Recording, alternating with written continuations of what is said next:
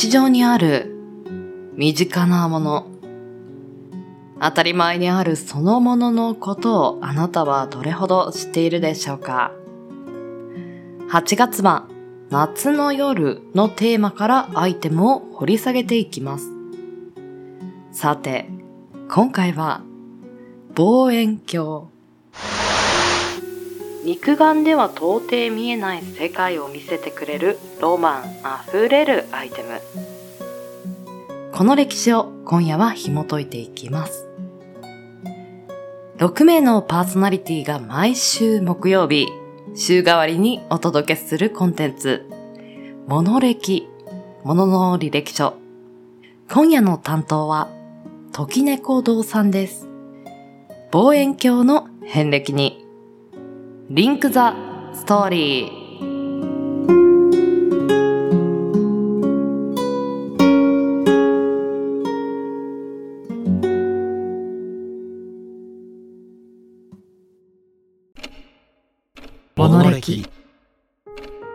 日常に溢れている身近なもの。それらの知られざる成り立ちや、人の思いとストーリー。悠久の時を立ち回りあなたに届ける。それが「ものの履歴書」こんばんは、時猫です。週の折り返しも終わり、週末に向けて少しずつ動き出す。木曜の夜、いかがお過ごしでしょうか？こちらの時間でのパーソナリティ担当は久しぶりとなる時猫です。厳しい暑さにため息の出る日々が続いていますね。皆様は夏バテなどはしていませんか？昼間の夏の日差しは年々厳しくなる一方です。気温の高さはもちろんですが、眩しすぎる太陽の光はそれを見るだけで暑さを連想して少しげんなりとしてしまいます。私は夏の太陽の日差しが恨めしい日中に広がる青空が一日の終わりに夜空へと変わると少しほっとします。そんな今宵、本日は夜空の星を見るアイテム、望遠鏡についてお話ししていこうと思います。また新しい扉を開き、そこにはどんなエピソードがあるのか、少々お付き合いください。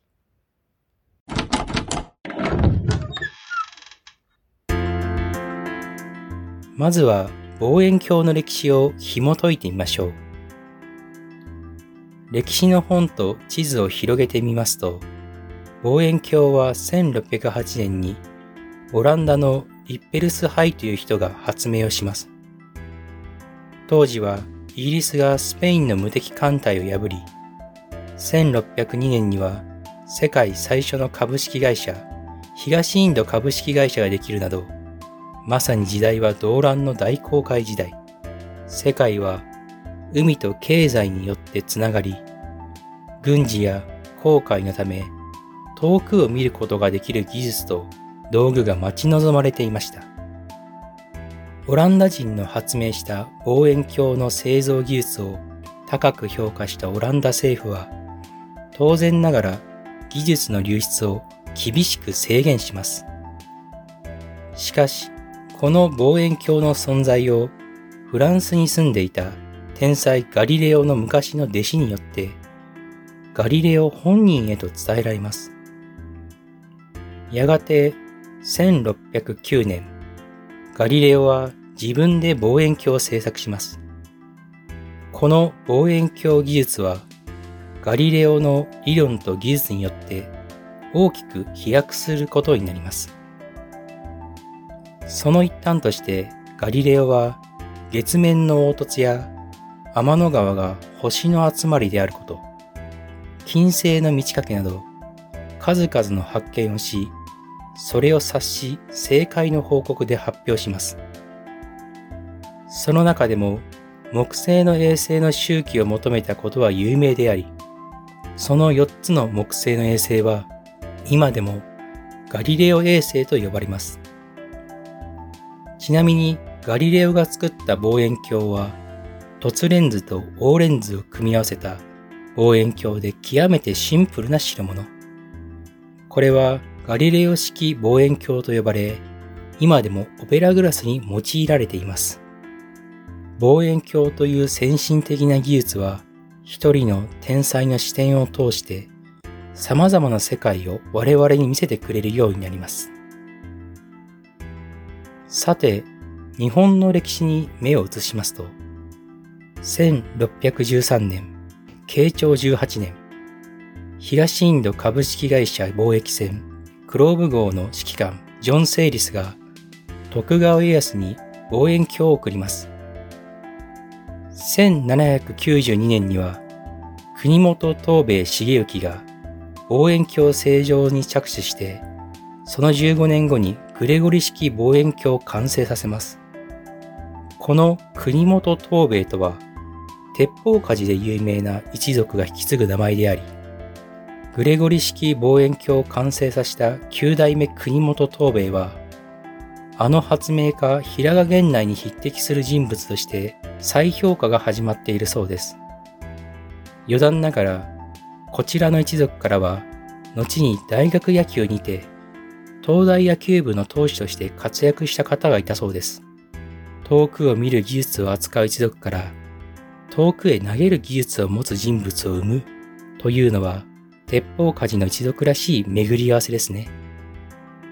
さて、その望遠鏡に必須なレンズは、初期は現在のガラス製ではなく、水晶や宝石を磨いてレンズ型に成形されていました。もともと13世紀の頃には、レンズが物を拡大できることは知られており、早くから老眼鏡などに応用されており、14世紀の頃には、ガラスの製造がベネチアで盛んになり、初期はとても高価だったレンズは、庶民の手に入れられる価格まで下がっていきます。そして時は下り、1911年、明治44年、藤井レンズ製造所が国産第1号市販双眼鏡ビクトルを発売。藤井レンズ製造所は、後にいくつかの企業と合併し、日本工学工業株式会社、後のニコンになります。望遠鏡を通して生まれた技術は、双眼鏡や天文台にも発展して、我々の手の届かない世界を見渡す窓口になりました。見えないものを見ようとする道具と技術への欲求と追求は必要だからという理由以上の情熱を感じます。見えないものを見ようとして望遠鏡を覗き込んだという歌詞をどこかで聞きましたが、あのガリレオ・ガリレイの残した言葉の一つに、見えないと始まらない、見ようとしないと始まらないというものがあります。日本の歴史において望遠鏡に関わった国友一族の集落は今も残され、その一角には天体観測をする少年の銅像、星を見つめる少年と読書をする少女の銅像があり、この二人の顔はどちらも空を見上げて天を見つめるように作られています。私たち人類は自分たちの知らないこと、手の届かない場所、見えないものへの好奇心によって現代を作ったかもしれないですね。遠くにあるものを自分の近くへ、近づけたものをより身近なものへ。望遠鏡とは遠くを望む鏡と記して、近くに寄せて知るためのものと言えるかもしれませんね。これにて望遠鏡の話を終えさせていただきます。いかがでしたでしょうか？望遠鏡というものを通して、あちこちの歴史の本や地図を広げてみましたが、国本東兵衛といった日頃から見る歴史では合わない人物の顔を見たり、ガリレオの言葉に接するなど、望遠鏡からつながるストーリーに思いを馳せながら、夏の夜空を見上げてみてはいかがですか？それでは、今回はここまで。今宵の相手は時猫でした。皆様、良き週末を。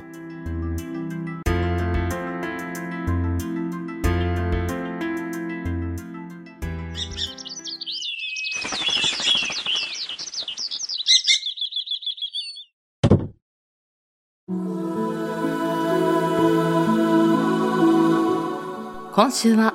時猫堂さんから望遠鏡についてのお話でした。